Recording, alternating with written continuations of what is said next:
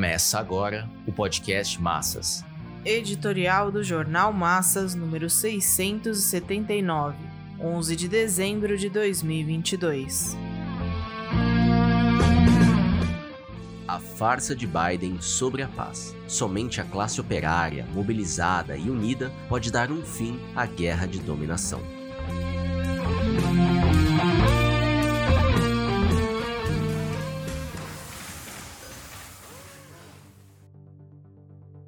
Diante do descontentamento de parte dos governos europeus e das greves que ganharam projeção nos marcos da União Europeia, Biden se referiu a uma certa disposição de discutir com Putin a possibilidade de um acordo de paz. Mas a abertura de um diálogo diplomático depende da decisão do governo russo de retirar suas tropas da Ucrânia o que significaria colocar a paz nas mãos do imperialismo e assim capitular. Essa farsa foi proferida ao lado do presidente da França, Emmanuel Macron, que se encontrava nos Estados Unidos. Era mais do que previsível que Putin veria com desdém a declaração de Biden, o que de certa forma se passou com os governos da Alemanha e França mais próximos dos Estados Unidos e mais influentes depois da Inglaterra, na aliança montada para suprir e sustentar a resistência do governo ucraniano. O motivo é bem conhecido a União Europeia está arcando com o maior peso da crise econômica que se aprofundou com a guerra, dando seguimento aos desastres provocados por dois anos de pandemia. A prepotência de Biden em propor que Putin retirasse as tropas russas da Ucrânia soou o contrário da procura de um caminho para pôr fim ao confronto, que já adentrou nove longos meses. Na realidade, os Estados Unidos tudo tem feito para prolongar a guerra que vem despedaçando a Ucrânia.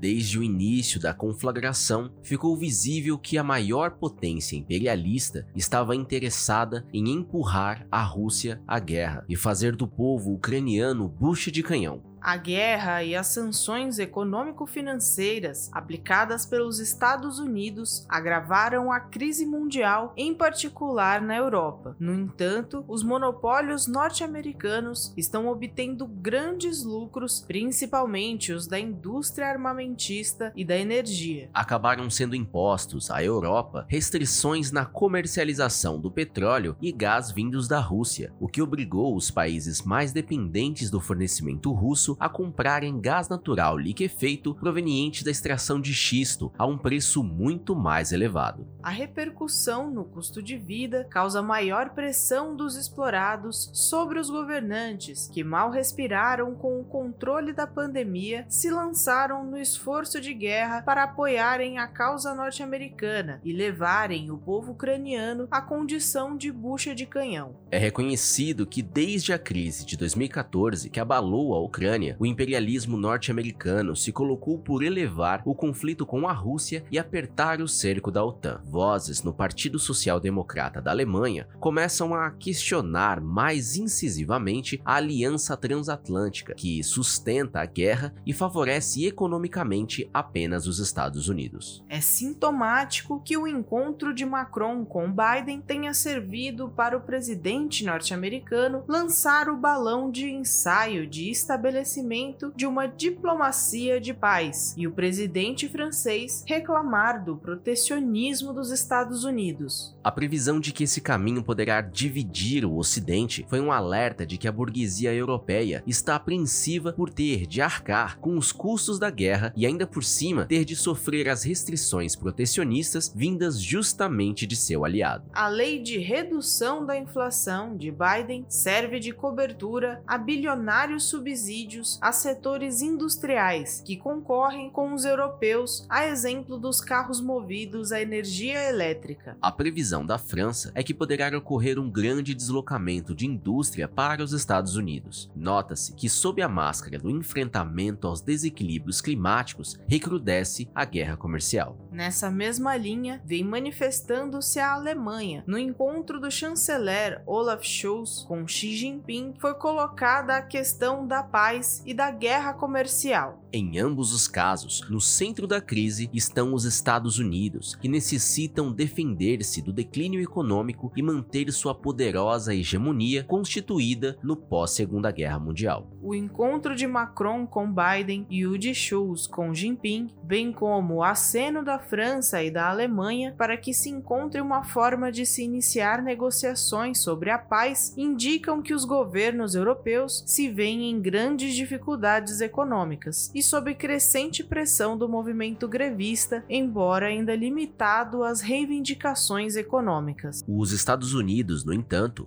continuam com a sua estratégia e política de prolongar a guerra, ampliar a escalada militar e expandir o raio de atuação da OTAN para a Ásia e América Latina. A guerra comercial permanece ditando o curso da crise mundial. Nesse exato momento, agudiza-se a disputa pelo controle da indústria dos chips. O objetivo de Biden de esvaziar o controle de Taiwan sobre esse estratégico e valioso produto vem cumprindo-se à custa de fartos subsídios.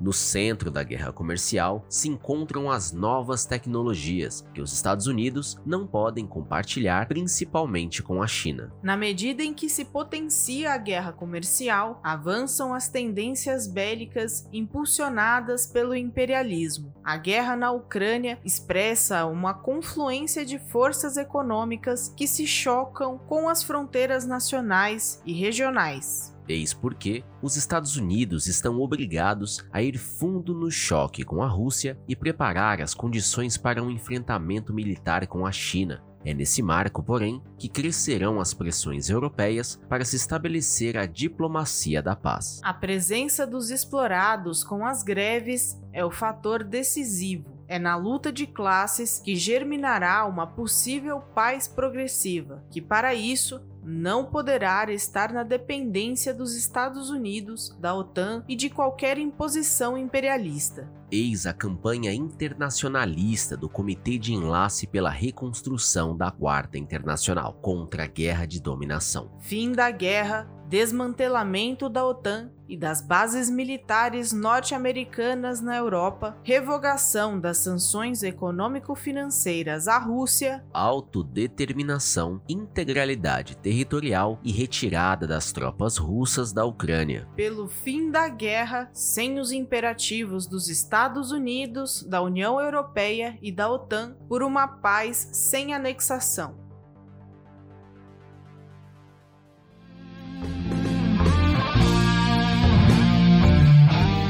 Esse podcast é apresentado pelo Partido Operário Revolucionário, membro do Comitê de Enlace pela Reconstrução da Quarta Internacional. Para mais informações, acesse formassas.org.